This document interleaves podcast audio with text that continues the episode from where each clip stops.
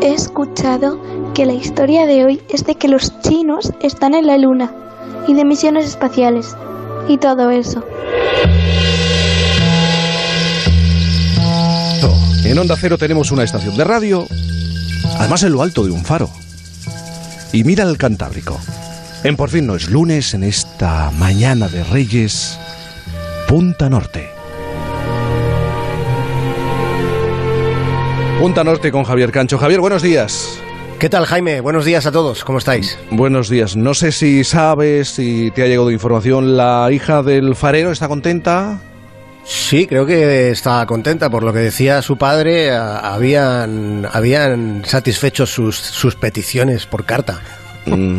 Las peticiones, crees, ¿no? sí, pero no, no, la he visto esta mañana. ¿eh? No, has podido coincidir con, con, la hija del farero. Bueno, un poco más tarde a lo mejor coincides con ella, de casualidad, puede ser que sea de casualidad, en algún punto de la costa mirando al Cantábrico.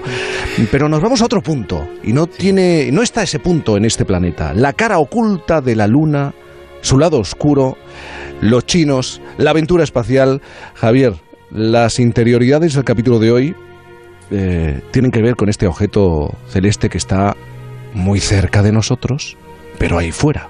Sí, el capítulo de hoy, Jaime, va de algo tan apasionante como la luna y respecto a ella, bueno, hay una certeza en la que me entretuve pensando esta semana. Es posible que a otros les haya pasado como a mí alguna vez y sus pensamientos les hayan conducido también a una revelación que eh, me parece fascinante, de fascinante a muy fascinante.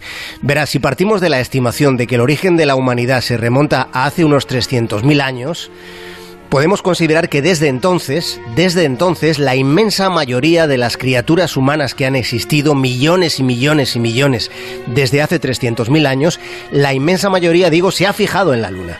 Salvo los que tristemente se murieran de forma muy prematura, el resto, todos, seguro, hemos levantado la mirada en algún momento de nuestras vidas para fijarnos en la luna. En ella nos hemos fijado todos, todos los que por este mundo hemos pasado. Y resulta que no hay ningún otro lugar que haya acumulado tantas miradas a lo largo de la historia de la humanidad como la Luna. Ningún rincón de nuestro propio planeta ha sido tan contemplado por tantos y durante tanto tiempo, ¿verdad? Solo ese detalle refleja la magnitud del referente del que a continuación queremos ocuparnos. Es un referente fabuloso, casi mágico, que esta semana ha sido noticia por esa, vamos a recordarlo, hemos hablado también en Por fin no es lunes, esa misión espacial china sin tripulación ha conseguido alunizar por primera vez en la cara oculta de la Luna. Sí, sucedía este jueves a las 2 y 26 minutos GMT. Ese era el momento en el que la nave no tripulada Changi 4 alunizaba en la conocida como cuenca de Aitken, que está en el polo sur del satélite. La sonda, algo contaba ayer aquí en Por fin no es lunes Mario Viciosa, la sonda dispone de un vehículo explorador y como tú decías Jaime, es la primera vez que se aterriza, digamos que se aterriza en el lado oscuro de la Luna. Los chinos, claro, enseguida se han apresurado a afirmar que se trata de un gran hito en la exploración espacial. ¿Y no te sorprende que a estas alturas, con todo lo que hemos avanzado, con lo que ha avanzado la tecnología, nuestra civilización, todavía no hubiéramos estado en esa cara oculta de la Luna? Bueno, supongo que, esa demora, Jaime, esa demora en llegar hasta allí tenga que ver sobre todo con la rentabilidad, llamémosla mediática, de una inversión económica que es tan tremenda, sigue siéndolo para llegar allí hace falta muchísimo dinero.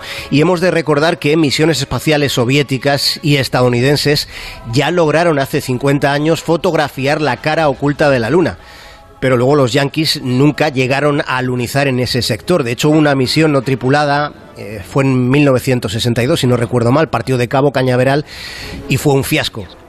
Se quería llegar a esa cara oculta, pero no lo consiguieron los americanos. Y además de, de esto está lo otro. Ahora Jaime, hay tecnología adecuada, mucho más accesible económicamente para aprovechar en la Tierra parte de lo que la Luna esconde. Recordemos que estamos hablando de, esa parte de la Luna que nunca jamás podrá verse desde la Tierra. Eh, si no recuerdo, la explicación tiene un nombre que se llama rotación sincrónica, pero a lo mejor, mm, Cancho, deberíamos explicarlo un poco más. Sí, eh, no es fácil explicarlo, Jaime, eh, es mucho mejor visualizarlo y ahora hay un montón de vídeos en, un montón de portales, pero bueno, vamos a intentar explicarlo.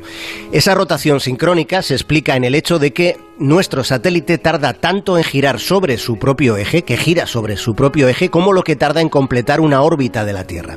Es decir, la Luna completa un giro sobre su eje aproximadamente cada 28 días, que es el tiempo exacto que tarda en culminar su movimiento de traslación alrededor de la Tierra.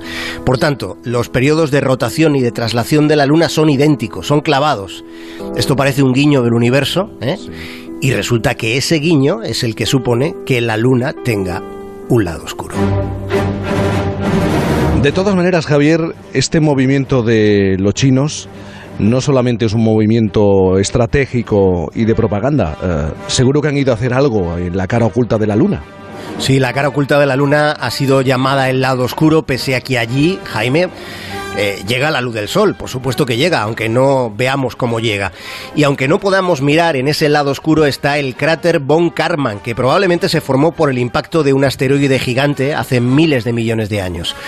Ocurre que ese lado oscuro, la cara oculta, el hemisferio más remoto de la Luna, tiene un aspecto bastante distinto al que nosotros vemos, al que podemos ver desde la Tierra.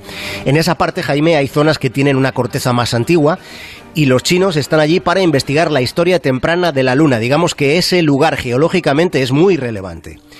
Pero además, esta misión, bueno, pretende estudiar condiciones para la transmisión de ondas de radio desde el lado oscuro, porque es una zona aislada de lo que son las señales de radio de la Tierra.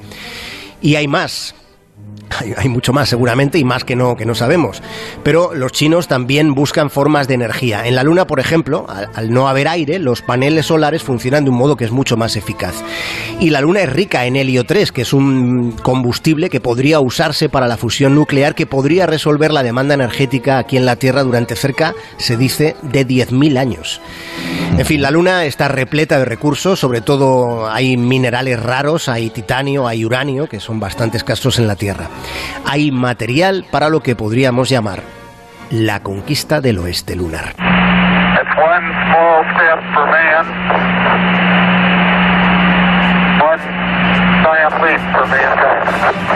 Aquí la frase, es un pequeño paso para el hombre, pero un gran paso para la humanidad. Una frase mítica que desde luego no fue improvisada, ni mucho menos, pero que dio todo el lustre a esto que, hemos escuchado ahora, que es la retransmisión del primer alunizaje de la historia, que fue el del Apolo 11 como en aquellos tiempos, en los tiempos de la Guerra Fría, Jaime se ha vuelto a, a, esto que estamos contando, la conquista de lo que tenemos ahí fuera. Los rusos fueron los primeros en poner un cosmonauta en el espacio, no lo olvidemos, los estadounidenses los primeros en poner un astronauta en la Luna. Después la Guerra Fría se terminó, pero eh, ocurre que eh, el panorama geopolítico aquí en la Tierra ha cambiado drásticamente, es otro muy distinto. Y por eso podemos considerar que estamos asistiendo a un nuevo apogeo en la conquista del espacio. De todas formas, para que esta conquista, nueva conquista del espacio, el manejo de las nuevas tecnologías, no resulte un poco el salvaje oeste, eh, por ejemplo, lunar, supongo que eh, tiene que haber algún tratado internacional, algún tipo de regulación, algún tipo de regla.